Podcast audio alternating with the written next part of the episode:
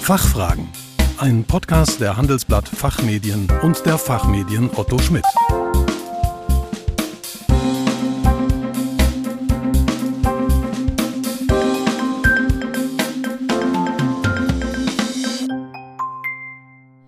Herzlich willkommen bei den Fachfragen. Sie hören Antworten und Handlungsvorschläge zu aktuellen Themen aus Wirtschaft, Recht und Management. Mein Name ist Kerstin Pferdmenges. Unser Thema heute das neue BBIG, Richtschnur und Ansporn zur Weiterentwicklung der Berufsbildung.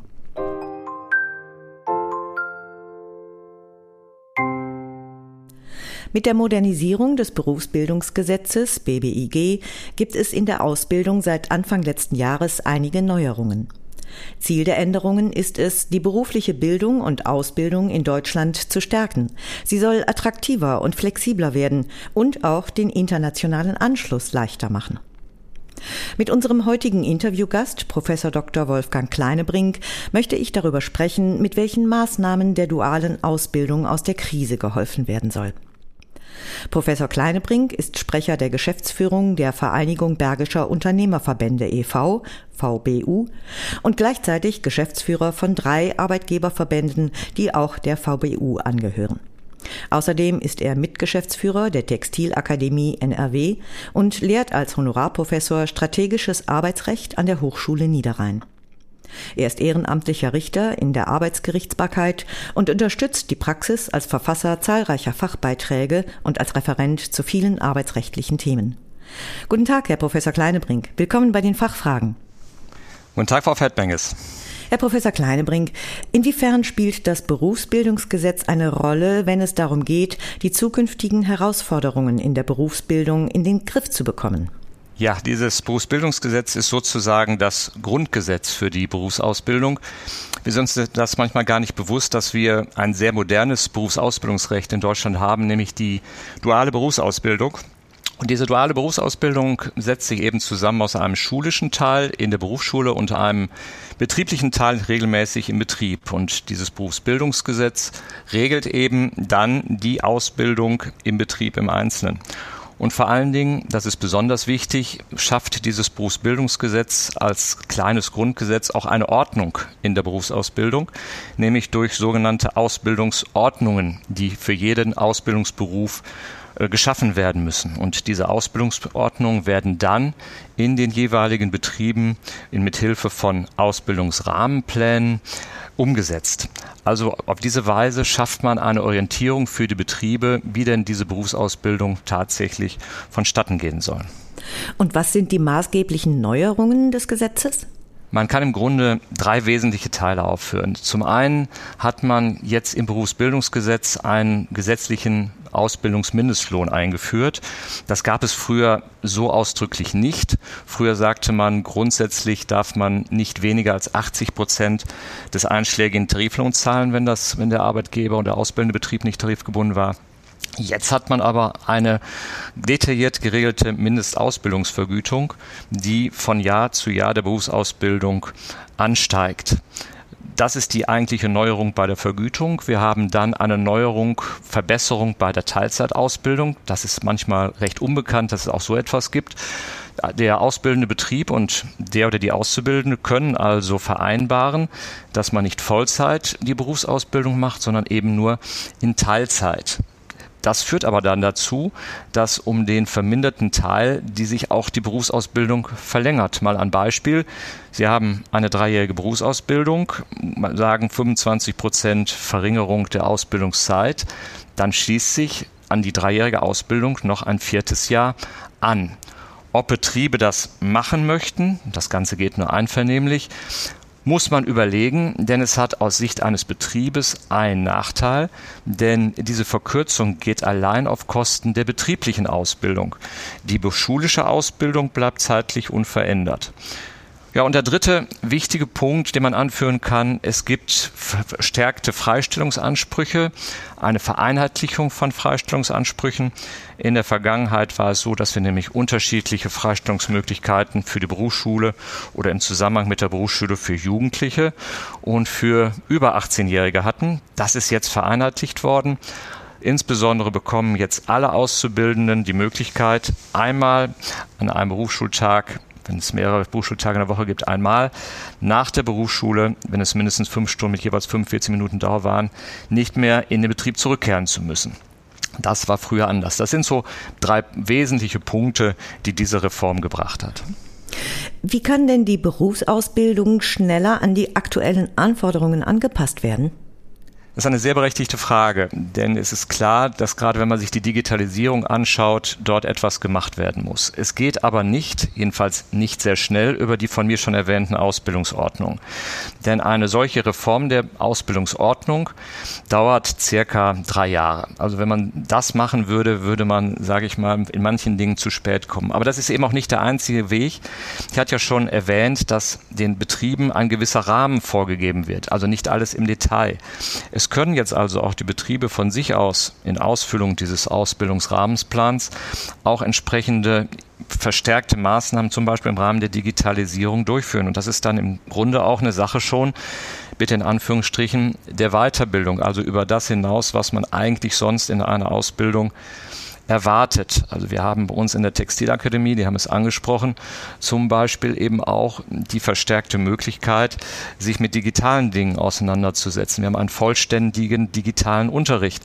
Es ist ja ein Irrglaube zu meinen, dass viele Jugendliche, die blendend mit dem Smartphone umgehen können, auch unweigerlich blendend mit allen Office-Programmen umgehen können und mit sonstigen wichtigen Dingen. Also das kann man auf diese Art und Weise dann auch gegebenenfalls schon in der Berufsschule lernen und verstärkt dann eben auch in den Betrieben, weil eben die Möglichkeiten durch eine weite Fassung, ausfüllungsbedürftige Fassung der Ausbildungsrahmenpläne gegeben ist. Ja, und jetzt auch noch mal eine Frage, die immer wieder aufkommt. Welche Möglichkeiten sehen Sie, mehr Auszubildende für eine Ausbildung zu gewinnen? Ja, man muss hier sicherlich eine kleine Blockade überwinden. Man denkt ja heute sehr häufig, dass man in dem Berufsleben bloß dann richtig angekommen ist, wenn man, wenn man studiert hat. Das ist sicherlich ein Irrglaube. Denn wenn man sich heute die Entwicklungsmöglichkeiten in der Industrie anguckt, sind die auch ohne Studium außerordentlich wirklich außerordentlich gut. Das ist eine Sache der Reklame. Das zweite ist, dass man auch verstärkt darauf hinweist, dass ja mit der Ausbildung auf gut Deutsch nicht Schluss sein muss. Wenn jemand sagt, das war schön, dass ich eine Ausbildung gemacht habe, aber ich möchte mich weiter qualifizieren, gibt es ja sehr viel weitere Möglichkeiten. Ich kann dann ja auch noch ein Studium anfangen oder aber ich kann sofort eine Ausbildung mit einem Studium kombinieren. Auch die Möglichkeiten gibt es. Und ganz neu, aber aufgrund des enormen Zeitaufwands doch bisher wenig genutzt. Es gibt sogar die Möglichkeit, dass man eine Art triale Ausbildung macht. In dem Moment bekommt man nämlich nicht nur eine Ausbildung und ein Bachelorstudium, sondern gleichzeitig auch noch den Meisterbrief. Aber das ist natürlich schon eine ganz spezielle Herausforderung. Aber dies sind Möglichkeiten, alles Möglichkeiten, weil nämlich das ganze System durchlässig ist. Und wir sagen das bei uns in der Textilakademie auch immer. Für diejenigen, die noch nicht ausbildungsreif sind, gibt es die Berufsausbildungsvorbereitung. Dann kann es in die Ausbildung reingehen und dann kann es aber in die nächsten Entwicklungsstufen in Anführungsstrichen auch noch weitergehen. Die Ausbildung muss für diejenigen, die sich dann vielleicht noch höher qualifizieren möchten, nicht das Ende sein, aber sie sollte vielleicht viel mehr heute der Einstieg sein als in der Vergangenheit. Ja, zum Schluss würde ich gerne noch von den Auszubildenden zu den Ausbildern kommen. Halten Sie die eingeführte staatliche Ausbildungsprämie für ein gutes Mittel, Unternehmen zu mehr Ausbildungsverhältnissen zu bewegen? Es ist ein Weg. Es ist ein Weg zugegebenermaßen. Allerdings hat diese Ausbildungsprämie aus meiner Sicht einen kleinen Webfehler, der vielleicht gar nicht so äh, aufgefallen ist, als man es geschaffen hat. Ich will das vielleicht nur kurz erklären, was es mit dieser Ausbildungsprämie auf sich hat. Man will dadurch einen Anreiz schaffen, finanziellen Anreiz schaffen, dass man die Ausbildungs-, die Zahl der Auszubildenden im Vergleich zu den letzten Jahren zumindest hält oder sogar vielleicht steigert.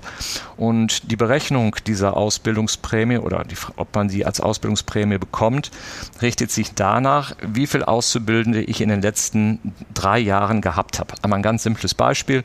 Wenn ich in den letzten drei Jahren jeweils fünf Auszubildende hatte, habe ich einen Durchschnitt von fünf Auszubildenden. Wenn ich aktuell nur noch vier habe, weil mittlerweile einer die Prüfung hat, würde ich jetzt, wenn ich diesen fünften Auszubildenden wieder einstelle und damit jetzt wieder gleichziehe zu den letzten Jahren, eine Prämie bekommen wegen dieses Gleichziehens und zwar für diesen Auszubildenden einmalig 3000 Euro. Und wenn ich mir jetzt sage als Betrieb, ich stelle noch zusätzlich jemanden ein, ich gehe jetzt also über den Durchschnitt der letzten drei Jahre hinaus, bekomme ich für diesen zusätzlichen Auszubildenden sogar 6000 Euro einmalig. Aber wenn man sich das jetzt anguckt, es wird hier in den letzten drei Jahren abgestellt auf den Durchschnitt. wir haben gerade bei uns hier in den Verbandsbereichen Unternehmen, die aufgrund ihrer sozialen Verantwortung äh, weit überdurchschnittlich ausgebildet haben, weil sie sich gesagt haben, wir wollen vielleicht auch dann, wenn wir selbst künftig keinen Bedarf haben, jungen Leuten eine Möglichkeit geben, eine Ausbildung zu machen. Und nehmen wir jetzt mal ein Extrembeispiel. Sie haben einen solchen Betrieb, der hat vor 30 Jahren 20 Auszubildende gehabt und er hat dann vor zwei Jahren fünf gehabt und im letzten Jahr nochmal fünf. Dann hat er insgesamt 30 und im Durchschnitt 10. Wenn er dieses Jahr wieder fünf hätte, bekäme er keine Prämie, weil er eben unter dem Durchschnitt liegen würde. Also diese Prämie hat aus meiner Sicht eben diesen Webfehler, dass sie die Überbedarfausbildung nicht berücksichtigt. Im Gegenteil, wenn ein Betrieb in den letzten drei Jahren überhaupt nicht ausgebildet hat und fängt jetzt erstmals an, weil er die Ausbildungsprämie sieht, damit käme er für die zwei, die er jetzt vielleicht ausbildet, neu ausbildet, jeweils 6000 Euro.